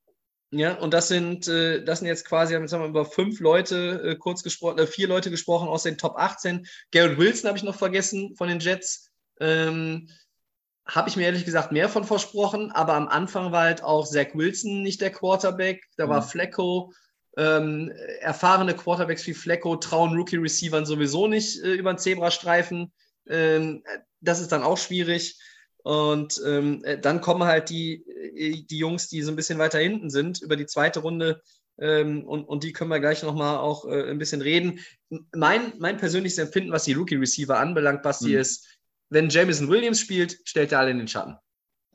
Okay, äh, das ist ja schon mal, das ist ja schon mal ein guter Call, äh, weil da kannst du am Ende der Saison sagen, der ist entweder aufgegangen, dann, äh, dann, dann warst du Nostradamus oder eben nicht. Also ich finde, äh, Drake London hat ehrlich gesagt ganz gut ausgesehen. Er hatte so ein bisschen was, ich finde, wenn man dem zuguckt im Eye-Test, hat er so ein bisschen was von einem, von einem DK Metcalf. Ähm, auch hier wieder, ne? Ich ziehe einfach Physisch, Vergleiche, was physisch den stark. Spielstil angeht. Physischer Receiver, ähm, der kann einen Contested Catch machen. Der hat halt Marcus Mariota als Quarterback und ehrlich gesagt ist auch die äh, Falcons Offense, finde ich, eine Katastrophe. Ähm, die, die, die lassen einen Kyle Pitts nur blocken, der Typ kriegt kaum Targets. Äh, also da, da, da würde ich jetzt, Ja, und der effektivste Mann ist erstmal verletzt. bitte? Der effektivste Mann in der Offense ist erstmal Mann, verletzt. Ja, genau, der, der ist jetzt auch noch verletzt. Ähm, ja, also Drake London, finde ich, sah ganz gut aus, aber den muss man auch nochmal mit einem anderen Quarterback und mit einer besseren Offense sehen, glaube ich. Ähm, Garrett Wilson, übrigens, wenn ich so drüber nachdenke, die Jets, ähm, Garrett Wilson komme ich gleich noch zu, finde ich nämlich tatsächlich recht gut, auch wenn er bisher noch nicht, äh, auch noch nicht so viele Yards und Touchdowns hat. Okay. Aber der, der Jets Draft mit Garrett Wilson, Source Gardner und ähm, Brees Hall sieht bisher sehr, sehr gut aus ja, muss man sagen. Ähm, also Garrett Wilson, ich finde, wenn man ihm zuguckt, würde ich behaupten, mit einem besseren Quarterback in einer besseren Offense wäre der ein sehr, sehr klarer Nummer 1 Receiver. Der ist immer frei. Also ich habe dann, ähm, ich, ich habe da ein bisschen was zu gelesen, dann habe ich mir mal äh, ein, zwei Jets-Spiele äh, zwischendurch mal reingeschaltet für, für einen Quarter oder so.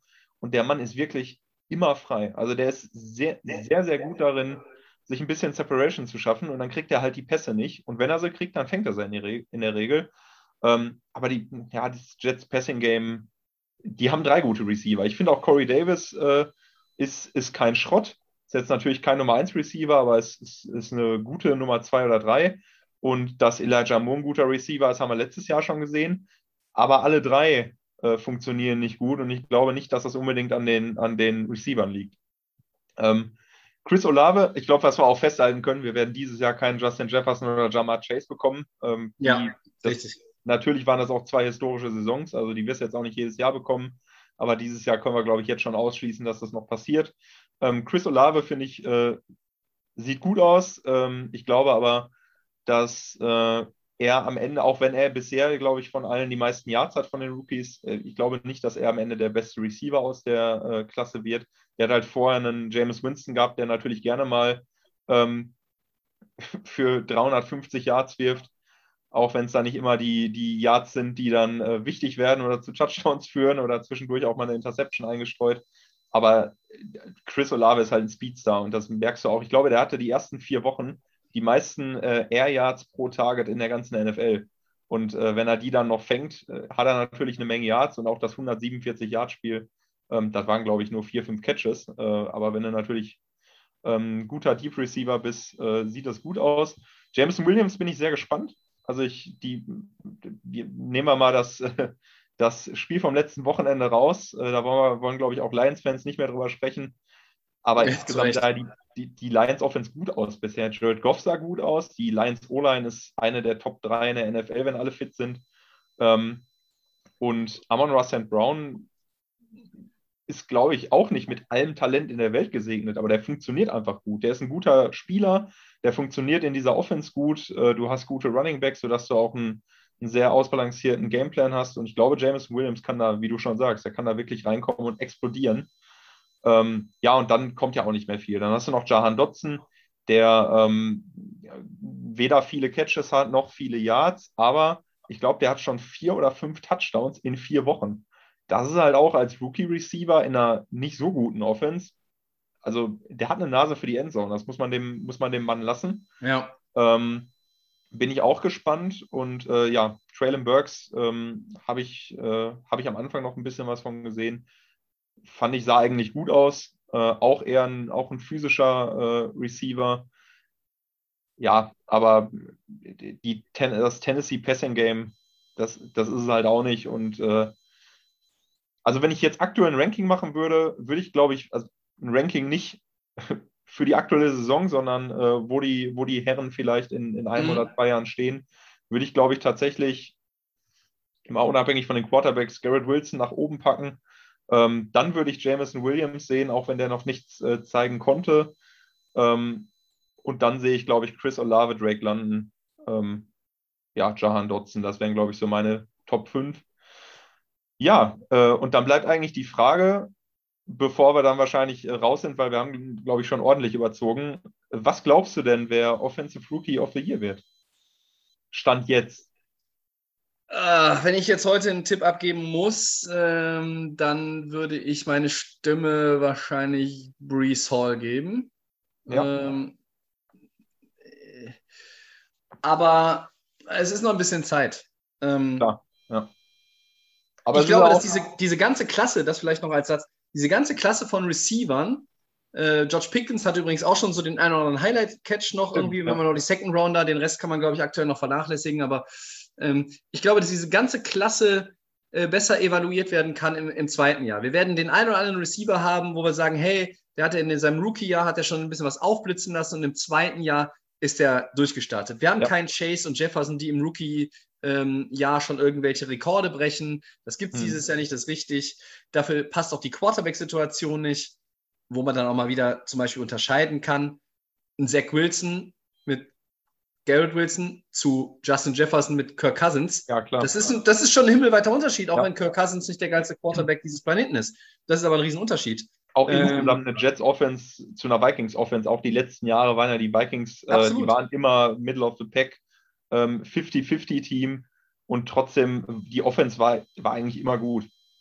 Ja, und ähm, äh, bei Olave muss man auch sagen, also es gab ein Team, das hatte zwei First-Round-Picks, das hätte ja hochtraden können, um sich den zu holen, weil sie brauchen ja. irgendwie einen Deep Threat und haben keinen.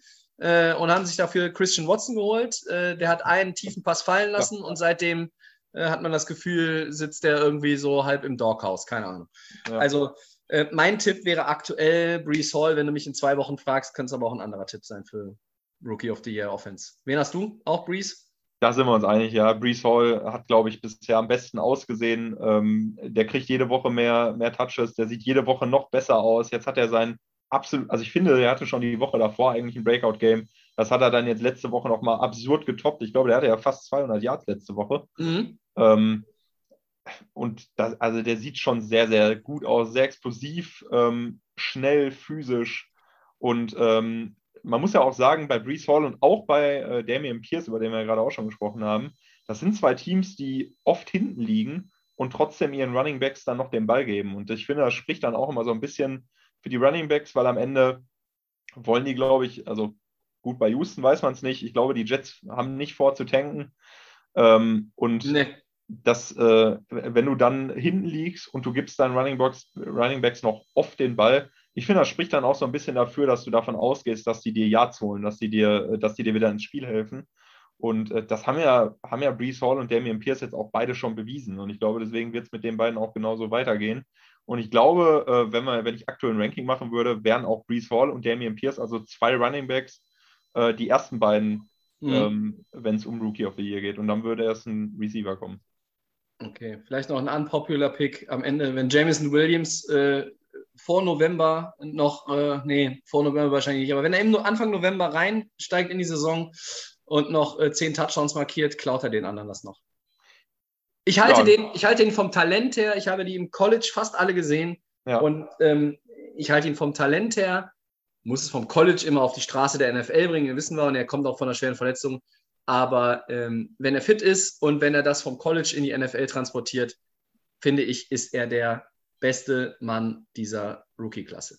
Ja, ich finde es geil. Also ich, ich meine, es tut den Vikings jetzt nicht gut, wenn die Lions äh, besser werden, aber wenn man sich das Team anguckt, die haben so viel junges Talent. Äh, mit den Lions ist, äh, auch wenn die viele nicht so gute Jahre hatten, also wenn man sich das aktuelle Talent anguckt und wenn die einige von den Spielern halten können, dann ist wirklich mit den Lions zu rechnen. Ähm, vielleicht noch ein Upgrade Quarterback. Da hast ja. du zwei gute Receiver, du hast eine der besten O-Lines in der NFL, du hast DeAndre Swift, der immer wieder mit Verletzungen zu kämpfen hat. Aber ansonsten äh, habe ich heute nochmal reingeguckt, äh, wegen, wegen, eigentlich wegen Fantasy Football. Aber die Andre Swift hat einfach, wenn er fit ist, 10 Yards per Carry. Das wird er nicht so aufrechterhalten können. Da sind viele lange Läufe ja, dabei. Okay. Aber die hat er immer wieder. Also die hat er jetzt alle, ich glaube, wie lange ist er jetzt da? Drei Saisons, jetzt die dritte Saison. Und der hat jede Saison immer wieder diese langen äh, Läufe. Der schafft es immer wieder, da durchzubrechen durch die Defense dann haben die Lions echt eine brutale Offense. Wenn dann die Defense noch klickt, ähm, Jeff Okuda spielt jetzt besser. Ja. Ähm, du, du hast einen Edge Rusher auf zwei gedraftet. Schauen wir mal, wie, wie die sich entwickeln. Und wir halten fest, wir haben äh, endlich jemanden äh, zweiten neben mir gefunden, der im Podcast sagt, Jared Goff spielt eine gute Saison. Da war der Christian letzte Woche nicht bereit zu. Ja, das, äh, das, das ist so. Äh, aber der war ja auch bei den Rams äh, war halt nicht, er hat ja sogar natürlich nicht getragen, aber er ist ja mit ihnen bis in den Super Bowl gekommen. Aber der war ja auch bei den Rams nicht. Ja, in, äh, in, dem, in, dem, Jahr, in dem Jahr hat auch alles bei ihm gepasst. Das ja. äh, muss man auch sagen. Aber äh, ein gutes Jahr ist besser als kein gutes Jahr. Äh, genau das ist auch das Motto von Gino Smith diese Saison. Äh, nach all den Jahren. Der, so. Also der Mann, äh, wenn Seattle einen Quarterback draften sollte, ähm, Geno Smith wird irgendwo einen Job bekommen, wenn es nicht bei Seattle äh, bleibt. Das, ich glaube, da, da kann ja. man von ausgehen. Ja, das denke ich auch. Wenn es so weitergeht, auf jeden Fall. Ähm, ja, Basti, dann sage ich erstmal vielen Dank. Ich äh, verabschiede gleich äh, hier noch den Rest vom Schützenfest. Ähm, schön, dass du dabei warst. Ähm, und wir sind sehr gespannt, wie es weitergeht in der North. Vikings gegen Packers könnte ein spannendes Rennen werden. Und ähm, wir halten fest, Brees Hall wird Offensive Rookie of the Year in dieser Saison. Dann viel Spaß erstmal noch mit dem Rest vom Fußball. Zweite Halbzeit läuft. Ich glaube, viel hast du nicht verpasst, sofern ich das gerade richtig überblickt habe. Ähm, wir sehen uns die Tage und vielen Dank fürs Mitmachen. Schöne Grüße, äh, vier Kilometer oder drei in diese Richtung. Ja, Grüße zurück, danke dir und danke. Ciao. Ciao. Ja, liebe Freunde von Delay of Game, das war eine wie ich fand, sehr lustige, nette, spannende, lehrreiche, interessante Episode unseres Podcasts mit äh, drei Call-ins rein. Hier ein bisschen vorher Themen abgestimmt, aber ansonsten war das alles frei Schnauze, äh, ohne große äh, ja, Skripte hier natürlich heute. alles sehr spontan und ich bedanke mich noch einmal an dieser Stelle jetzt schon namentlich nochmal bei allen, beim Fabian, der aus dem Allgäu zugeschaltet war, beim Bernhard, der aus Oberösterreich uns äh, gecallt hat heute und beim Basti aus Düsseldorf hier um die Ecke von mir. Ähm, das war richtig cool, hat Spaß gemacht, waren wirklich auch interessante Themen und äh, wer weiß, ob man das nicht nochmal wiederholt oder ob man so Call-ins nicht auch nochmal, ja, hier und da einstreut, wenn es irgendwie passt und möglich ist. Jetzt ist der Moment gekommen, wo ich normalerweise den Christian frage, ob wir was vergessen haben. Ich weiß es nicht. Wir haben, ich habe eben noch mal irgendwie zwischen den Calls ein bisschen über die neue Woche geredet. Also ich glaube, Chiefs gegen Bild steht über allem. Ihr werdet euer Spiel rauspicken, ihr werdet eure Teams natürlich angucken und äh, mit den mitfiebern. Ähm, ich freue mich über funktionierendes Internet im neuen Zuhause und werde deshalb auch wieder ein bisschen mehr Football gucken können und komme jetzt zu dem, was normalerweise auf dem Zettel steht, als Verabschiedung und Hinweis auf die kommende Woche. Und so steht es auch bei mir heute hier. Also, nochmal vielen Dank an alle, die mitgemacht haben und dazu beigetragen haben, dass äh, ihr alle nicht jetzt, äh, weiß ich nicht, wie viel waren es, eine Stunde 20, 30, keine Ahnung, nur meine Stimme hören musstet. Das kann man keinem zumuten auf Dauer. Deshalb war es das auch an dieser Stelle jetzt mit Episode 239 von D-Day of Game. Alle Folgen, wie immer, gibt es bei SoundCloud, bei Apple Podcasts und bei Spotify. Nächste Woche sind wir wieder da. Wenn ihr mit uns in Kontakt treten wollt, gerne Feedback zu dieser Folge, die ja nun wirklich besonders war. At die Game NFL bei Facebook und Twitter, die Game Podcast bei Instagram. Nächste Woche gibt es die 240. Folge. Meine Fresse. Und äh, bald haben wir die fünf Jahre voll von mit of Game. Aber kein Ende in Sicht. So, viel Spaß mit Woche 6. Ich bin raus. Nicht wir sind raus. Ich bin raus für heute. Macht es gut, Leute. Bis bald. Ciao, ciao.